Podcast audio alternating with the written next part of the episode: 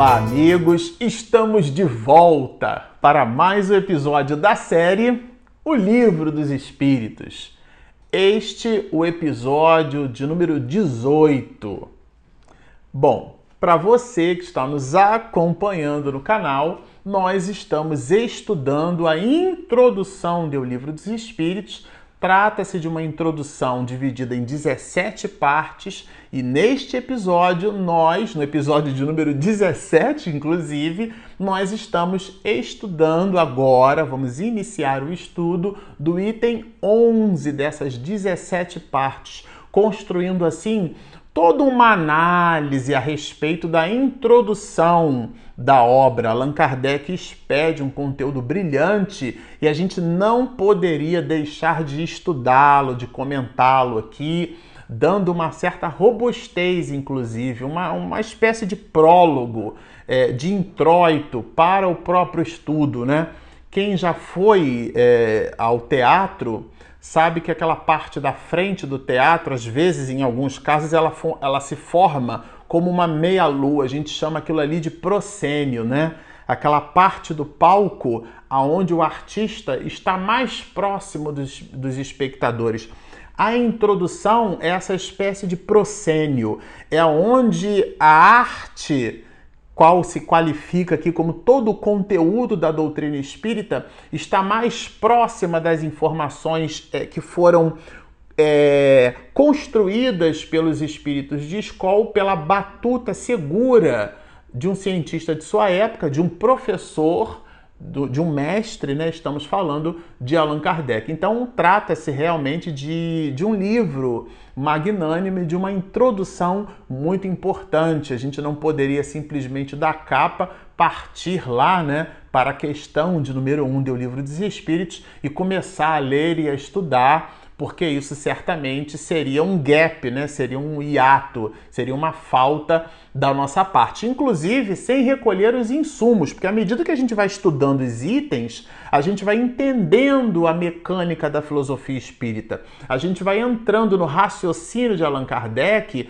quais os elementos filosóficos que formam esse corpo de doutrina. O que, que é efetivamente entender a imortalidade da alma? Qual a compreensão que o Espiritismo traz a respeito da divindade? É, esses questionamentos, portanto, né, essa indução reflexiva, com igualmente filosófica, ela é respondida num primeiro momento nessa introdução. E, e, Allan Kardec, como percebeu tratar-se de um, de um verdadeiro compêndio de filosofia mundial, ele faz, no seu altíssimo poder de síntese, essa divisão em 17 partes, e aí, portanto, a gente está lendo agora essa décima primeira. E, e aqui ele coloca a continuação do item anterior que nós estudávamos, que é o item 17, o episódio de número 17, no item 10, dentro do entendimento do que sejam os espíritos, da qualificação dos espíritos. Então ele começa nos dizendo assim: esquisito é, acrescentam, que só se fale dos espíritos de personagens conhecidas e perguntam por que são eles os únicos a se manifestarem. Quando eu li isso aqui, eu me lembrei bastante é, da ideia que alguns né, aportam quando se fala de reencarnação. A pessoa diz assim: não, eu fui conde, eu fui condessa, eu fui rainha. Ninguém foi escravo, né? Ninguém, ninguém visitou posições da sociedade humana que nós consideramos, né, pela, por uma questão de convenção, né, qual igualmente de preconceito, como sendo uma posição privilegiada na sociedade. Todo mundo foi rei, foi barão, foi, ba, foi baronesa, foi conde, né? Foi o, o, aqueles condados, né? A palavra conde vem daí, inclusive, né? Aquele que tem aquele conjunto de terras, né?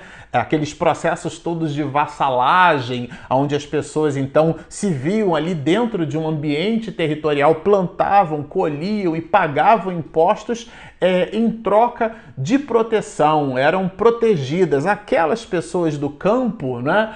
É, elas nunca são lembradas dos processos de reencarnação. A pessoa sempre diz que foi uma celebridade. Isso parece estar no nosso DNA. é, na nossa tendência né, de aportar esse conjunto aqui de importância, né, que é bem subjetivo e a gente já vai estudar isso aqui com Allan Kardec. Mas, é, pegando carona nessa linha de pensamento, as respostas dos espíritos, né, a comunicação, a gente fica muito assim, nossa, porque foi o espírito tal que se comunicou. Então a gente dá relevância ao nome anexado à mensagem. Mas nós esquecemos de apreciar o conteúdo expedido por aquele mesmo nome. Esse é que é o ponto de observação. Então, a relevância de uma comunicação vai nos dizer, Allan Kardec, não está no nome que vai assinada essa mesma comunicação, está no seu próprio conteúdo. E o conteúdo pressupõe uma análise. Agora, para analisar, a gente precisa conhecer, né? É, na obra O que é o Espiritismo, a gente até publicou na internet já algumas vezes, ele tem uma linha de raciocínio brilhante a esse respeito, né? Para, é, para condenar um cálculo, né? Para opor-se a um cálculo, é, é necessário é, aportar-lhe outro cálculo. Quer dizer, para condenar um cálculo é necessário opor-se-lhe outro cálculo, vai dizer Allan Kardec, o que exige saber calcular. Então, ou seja, de novo, no episódio passado a gente citou, doxa não é episteme é, opinião não é conhecimento. Quando você precisa, na, na, nas palavras de Allan Kardec, colocar um outro cálculo, você precisa saber calcular. Ou seja, para falar sobre algo, você precisa conhecer esse algo por sobre o qual você se permite uma certa dissertação. É disso que ele fala aqui. Então, quando ele trabalha esse, esse assunto, né? Quando ele fala dessa esquisitice, vamos dizer assim, né? É, considerando IT aí, né, esses processos de inflamação. Então, por exemplo, amidalite, inflamação nas amígdalas, tendinite, inflamação nos tendões, né? Eu tive uma patologia, chama-se tenocinovite. O que, que, é isso? A inflamação na sinóvia, que é a, o tecido que reveste o tendão. Inclusive dava espasmos assim involuntários, a minha mão ela mexia, né? São esses ites, né? A sinusite que é a inflamação que dá nesses seios, né? Parece um sino, daí a palavra sinusite, esse it de inflamação.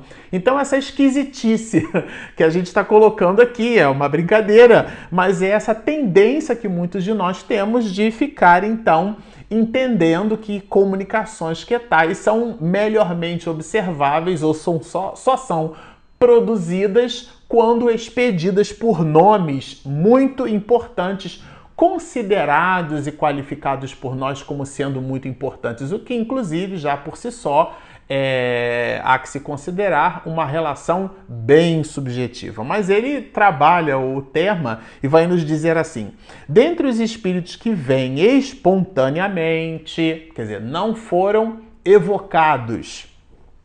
Muito maior é para nós o número dos, dos desconhecidos do que o dos ilustres. Ou seja, é, aqui é bem importante, aqui a, a palavra, é, quando ele diz que vem espontaneamente.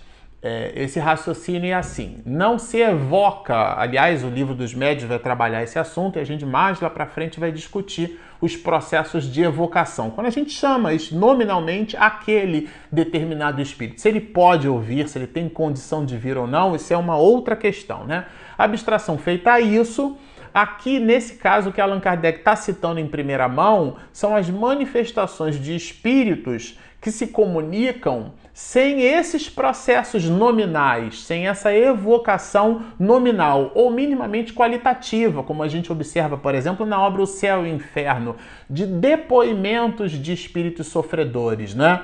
Então, é como se nós buscássemos efetivamente numa reunião é, dedicar aquela reunião a espíritos que tais, a espíritos que sofrem. Existe uma categoria especial de espíritos sofredores, essa divisão eu não fiz da minha cabeça, ela está nessa mesma obra, O Céu e o Inferno, que é a dos suicidas, aqueles que. É, atentam contra a própria vida, logram êxito, portanto, deixam o corpo material e, e, e, o fazem numa espécie de desregramento em relação às leis de Deus. E quando chegam no mundo espiritual, dão-se conta que a morte não existe. E que o problema que a pessoa achava que estaria solucionando, né? É, extirpando a própria vida, aquele problema potencializa-se ainda na sua própria mente e os clichês, é, numa espécie de processo cíclico, né? Bom, vamos recordar, por exemplo, aquele filme da Marvel, né, do Doctor Strange, né? Tem um momento do filme em que ele ele tem um personagem que pretende dominar a Terra, enfim, é uma ficção. Mas o ponto alto ali é que ele estabelece um processo cíclico, né? E aquele aquele ser muito poderoso que buscava dominar o planeta Terra, ele se vê vinculado naquele processo cíclico. Então é, é é disso aqui, mais ou menos, que, que trata é, essa questão.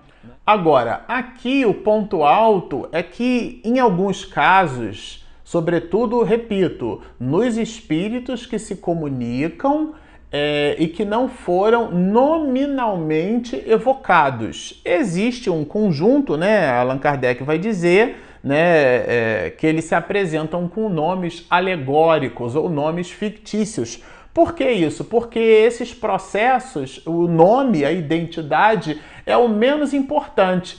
No caso que citamos dos espíritos é, suicidas, né, que eles entram naquele processo cíclico que a gente mencionou aqui do, do filme, né, do Doctor Strange, que a pessoa entra naquela, naquele mecanismo cíclico, é, ela então revive o próprio cenário que deu o objeto à sua desencarnação, a morte violenta. Então, se ela se joga, por exemplo, no trilho de um trem, né? se ela dispara uma arma contra, contra a cabeça, aquilo fica voltando o tempo inteiro no seu clichê mental. E Allan Kardec entendeu que esse sofrimento, que é muito grave, pode ser objeto de análise. E ele então evocava esses espíritos. Nesse caso, essa evocação é uma evocação qualitativa, ou seja, na qualidade, na condição, naquela característica ou naquele conjunto de características. E ele também evocava espíritos felizes. Nesse caso, essa evocação pode ser nominal, porque a gente conhece a história de um determinado espírito, a gente conhece a história, né, de uma determinada pessoa, o brilhantismo, a forma como ela deixou a face da terra através dos seus feitos, então buscando entender como seria né, a vida daquela pessoa na erraticidade, a gente então faz uma evocação específica, nominal. Mas nesse caso, não sendo nominal, o nome não faz a menor importância. A importância que se tenha no conteúdo, na mensagem que aquele espírito vai é, expedir quando evocado genericamente e não nominalmente. Então vocês percebam que existe um pouco dessas distinções e elas inclusive dialogam com aspectos relacionados à identidade dos espíritos. Como saber se aquela comunicação é verdadeira ou se aquela comunicação é fraudulenta? Allan Kardec vai nos dizer na obra e o livro dos médios, né, também, é um opúsculo que vem depois a esse, mas a linha de raciocínio doutrinária é que depois da obsessão, a identidade dos espíritos é o segundo maior escolho, né? Usa essa palavra, ou empecilho, porque dialoga com vários aspectos, mas é o eixo central é a análise em cima do conteúdo e é o que esse item 11 vai trazer aqui para gente. E, inclusive desdobra o seguinte, olha, é muito natural nos dirijamos aos que conhecemos, de preferência a chamar pelos que nos são desconhecidos. Ou seja, se a gente resolve conversar com o espírito em cima de uma determinada temática, por exemplo, se é uma reunião mediúnica dedicada, como citamos, né, a espíritos sofredores e mais especificamente ao suicida, já que é uma derrogação contra as leis da natureza, né, e contra a, a sua própria consciência, como será que está esse ou aquele espírito? Então, como é esse ou aquele espírito, nós poderíamos, à guisa de estudo, evocar ou buscar evocar, isto é, chamar, pedir né, para que esteja presente naquela reunião, especificamente aquele espírito ou um espírito que esteja numa condição que é o objeto do nosso estudo. E nós citamos aqui a obra O Céu e o Inferno, justamente porque dialoga né, com essas questões. Então é, é natural, considerando esse princípio, né, o, o princípio do diálogo, que eu vou chamar um espírito que esteja na razão direta do meu interesse, né, em detrimento daquele que eu não conheço.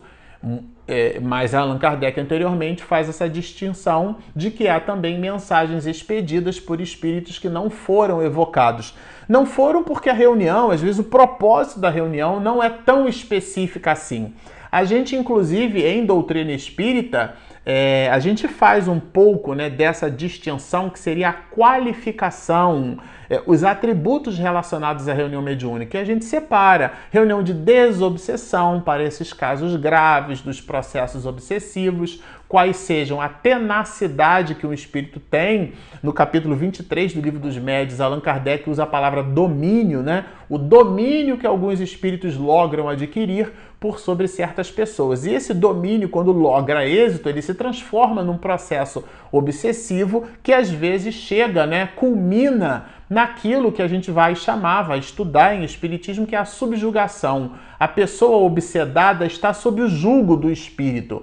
E essa subjugação pode ser moral, a pessoa fala o que o, o, aquilo que o espírito induz, como pode ser também corporal, determinados trejeitos, comportamentos Allan Kardec dá o exemplo de um rapaz né, que na via pública ele se jogava assim no chão quando passava uma donzela, uma mulher, uma dama, como se ele estivesse se declarando. Mas a visão do mundo espiritual era o espírito, é, é, como se fossem charretes, né, que ele puxava o, o, o obsedado e ele então é, é aportava um mecanismo um, um, comportamento mecânico, biomecânico, e ele se jogava no chão e ficava, era uma cena ridícula, é, portanto, já estava completamente imantado àquele espírito. Mas esses assuntos a gente vai abordar no momento específico, quando do estudo da obra. O ponto de observação aqui é do ponto de vista da atração, né? Quando ele vai dizer assim, é, ainda trabalhando esse tema, né? Em cima da predileção que a gente tem para nomes pomposos, quando ele fala de personagens ilustres, né? Que eles atraem mais atenção. Por isso é que são notadas. A gente tem muito isso, sobretudo no movimento espírita. É, alguns, muitos médios, infelizmente por isso, fazem questão de mencionar o nome deles na comunicação. Né? Mensagem do espírito tal, expedida pelo médium tal. É como se a gente recebesse uma correspondência no correio e o carteiro fizesse questão de toda a correspondência que ele coloca na nossa caixa, ele mencionasse o nome dele. O importante da correspondência é o conteúdo que vai expedido na mensagem e não o nome do carteiro, aquele que entrega a mensagem, considerando o médium aí simplesmente um carteiro. Então a gente tem esse vínculo ainda, né, com essa relação do nome. A gente aporta, dá importância às coisas em função do nome, essa necessidade da projeção do ego, né? Bom, mas aqui o texto continua. Olha, Allan Kardec faz uma citação bem interessante acham também singular que os espíritos dos homens eminentes acudam familiarmente ao nosso chamado e se ocupem às vezes com coisas insignificantes, né? Porque o raciocínio aqui seria assim: nossa, mas como é que uma pessoa nobre, né? Lembra que eu citei ali os condes, né? As condessas, os nobres nessa perspectiva. Como é que uma pessoa nobre vai se ocupar com uma questão assim tão pueril, tão insignificante, né? É, seria isso, quer dizer, como é que a comunicação então ela foi dada e o espírito que assina, considerando ali ser uma psicografia, é, ou até mesmo uma mensagem psicofônica, né? Pode ser que seja nessa direção. É como é que o espírito que assina é, é esse? Se em vida nós observávamos que toda a sua, a sua vida social era cercada de nobreza, né? Esse aqui é o, a, é, essa aqui é a linha de raciocínio. E aí, por isso, então, a dedução seria que aquela mensagem dá informação ou expede informações que seriam né? algumas dessas mensagens insignificantes, né? Então, isso de fato é o ponto alto aqui dessa observação. Mas nessa direção, Allan Kardec vai dizer, né, ele vai falar, vai fazer uma, uma relação dessa autoridade. Olha, a autoridade ou a consideração de que tais homens gozaram neste mundo, nenhuma supremacia lhes dá no mundo espírita. Ou seja, aquilo que nós chamamos de homem nobre, de espírito nobre, era uma convenção social. No mundo espiritual, a condição dele pode ser outra. Isso, inclusive, dialoga com essas questões da identidade dos espíritos que a gente está comentando aqui, né? Muito importante ter isso em mente, ter esse conhecimento entre nós. Os homens e as mulheres que animaram personagens por sobre a face da terra, quando no mundo espiritual eles não modificam a sua estrutura ou a sua linha de pensamento, porque agora são espíritos. A veneração que nós podemos dar a eles está na razão direta do seu aporte moral, né? de todo o seu conjunto intelecto-moral, a, a, sua valoração cognitiva, sim, mas a forma humilíssima como alguns, muitos desses espíritos entregam as suas anotações. E aqui ele vai estabelecer um pensamento que é um pensamento cristão. Os grandes serão rebaixados e os pequenos serão elevados. Esse pensamento é um pensamento que trabalha uma espécie de. A gente ficou lembrando, né? Da. Como se fosse uma axiologia do espírito, né? Uma axiologia do mundo espiritual, ou seja, uma valoração, né? É, o valor que a gente dá ao espírito é sempre em cima da sua proficiência intelecto-moral. Aliás, isso é, Allan Kardec dividiu isso muito bem entre as questões 100 a 113 deu o livro dos Espíritos. Mas ele continua, ele dá aqui uma informação bem augusta. É assim que aquele que foi primeiro na Terra pode vir a ser lá um dos últimos. Ou seja, não tem nenhuma relação entre a vida que a gente tem na Terra e a nossa condição no mundo espiritual. Ah, porque nós qualificamos as pessoas em cima do papel que elas exercem na sociedade, mas do ponto de vista espiritual não é o papel que temos, é como nos movimentamos naquele papel que nós recebemos. É isso que determina a nossa condição como espírito imortal. E ele arremata aqui, né, no finalzinho já, é, justamente trabalhando, né, ratificando a ideia, essa ideia central do item 11, que é da valoração moral do espírito né, na erraticidade. O mais poderoso monarca pode achar-se lá, quer dizer, no mundo espiritual, muito abaixo do último dos seus soldados, mostrando então que do ponto de vista espiritual, essa valoração é, ou esse aporte axiológico que a gente se referiu aqui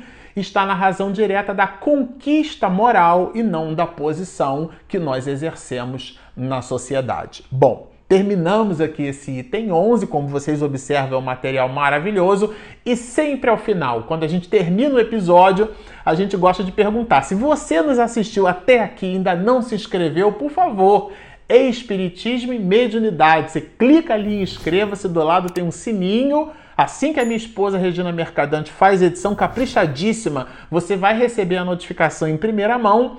Tem ali também o joinha, porque ajuda ali o motor do YouTube a nos encontrar. E se você está nos ouvindo pelas nossas parcerias com as mais diversas web rádios, nós temos o nosso aplicativo que é gratuito, disponível na Play Store e na Apple Store. Bom, estão feitos os convites. Baixem o nosso app inscrevam-se no nosso canal, sigam-nos e muita paz!